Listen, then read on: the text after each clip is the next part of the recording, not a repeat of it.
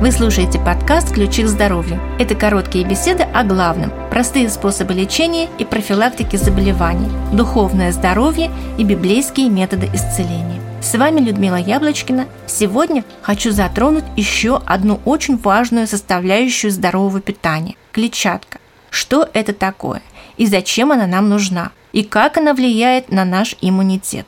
Напоминаю, что все наши подкасты составлены по статьям газеты «Ваши ключи к здоровью», а также размещены на сайте 8докторов.ру. Автор статей данного подкаста – замечательный врач-терапевт Наталья Назарова.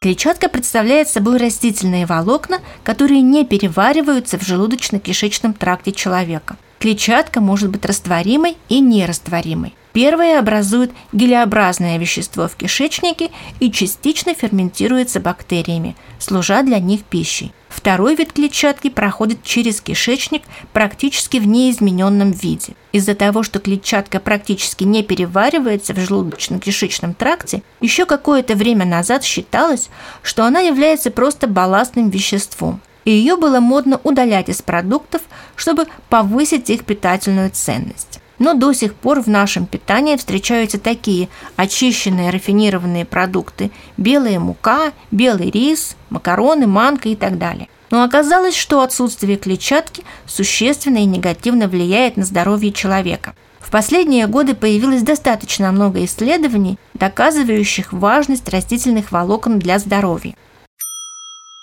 Во-первых, наличие клетчатки в питании абсолютно необходимо для хорошего иммунитета. Микроорганизмы нашего кишечника питаются ею. Без клетчатки кишечные микробы просто не выживают. Можно долго восстанавливать свою микрофлору, например, с помощью приема препаратов с живыми бактериями. А толку не будет, если им просто будет нечего есть. Так что помните об этом, ведь тема иммунитета все еще актуальна. Кроме того, и растворимая, и нерастворимая клетчатка имеет свойство поглощать воду и увеличиваться в объеме. В результате она становится своеобразной щеткой для кишечника, стимулируя его перистальтику. Поэтому клетчатка является отличным средством профилактики и лечения запоров а значит и связанных с ними заболеваний – геморроя, варикозного расширения вен нижних конечностей, а также воспалительных заболеваний и дивертикулеза кишечника. Снижается даже риск рака кишечника, поскольку каловые массы не застаиваются, а вовремя удаляются из организма. Также клетчатка замедляет всасывание питательных веществ, в частности простых углеводов, а значит она предотвращает скачки сахара в крови, обеспечивая стабильный уровень глюкозы.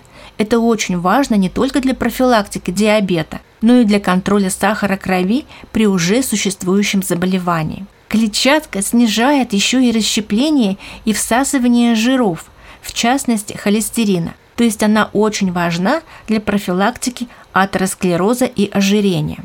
Из-за свойства увеличиваться в объеме и растворимая и нерастворимая клетчатка способствует возникновению чувства насыщения, что помогает контролировать аппетит, что опять же важно для профилактики и лечения ожирения. Это, к слову, нужно помнить тем, кто говорит, что растительные продукты просто трава, которая быстро проскакивает и никакой пользы от такой еды нет. Эти продукты действительно содержат меньше калорий, а благодаря клетчатке быстрее проходят по желудочно-кишечному тракту, но при этом дают полноценное чувство насыщения. Хорошее, мне кажется, сочетание свойств. Кстати, клетчатка является сложным углеводом. Сегодня многие прямо-таки боятся углеводов, но проблема возникает тогда, когда продукты очищены от клетчатки – при этом содержащиеся в продуктах или образующиеся в процессе пищеварения простые углеводы быстро всасываются в кровь, как раз повышая уровень глюкозы и стимулируя процесс жирообразования в частности. Неочищенные растворимые продукты не дают такого эффекта, хоть и содержат те же углеводы. Поэтому больше опасны не углеводы сами по себе, а отсутствие клетчатки в продуктах. Кроме того, в зерновых, например, клетчатка содержится в оболочке зерен, и там же, в оболочке, и прилегающей части зерна содержатся важные витамины группы В. Поэтому очищение зерна от оболочки существенно обедняет их еще и по этим витаминам. Так что рафинированный продукт содержит голые калории и минимум пользы.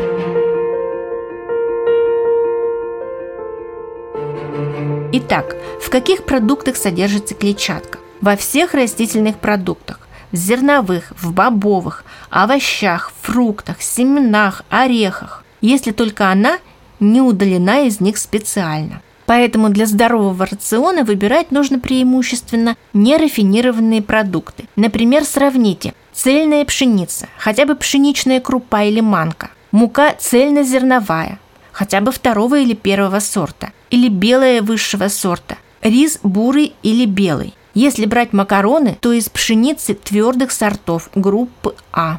А рафинированным продуктам лучше отвести роль добавочных, но не основных. Например, если уж хочется приготовить белый рис, то лучше сделать его с овощами, а не варить из него рисовую кашу или смешать с другими крупами. Муку высшего сорта лучше смешивать с отрубями, с мукой первого, второго сорта, цельнозерновой и так далее. Вот тогда будет выполнено очень важное условие для поддержания собственного здоровья. На этом мы с вами прощаемся, друзья. Если этот выпуск вам понравился, ставьте нам лайк и звездочку. Пишите нам, отправляйте сообщения в соцсетях, подписывайтесь и делитесь с друзьями. С вами была Людмила Яблочкина. Оставайтесь здоровы, а те, кто болен, поправляйтесь. До встречи в следующем выпуске.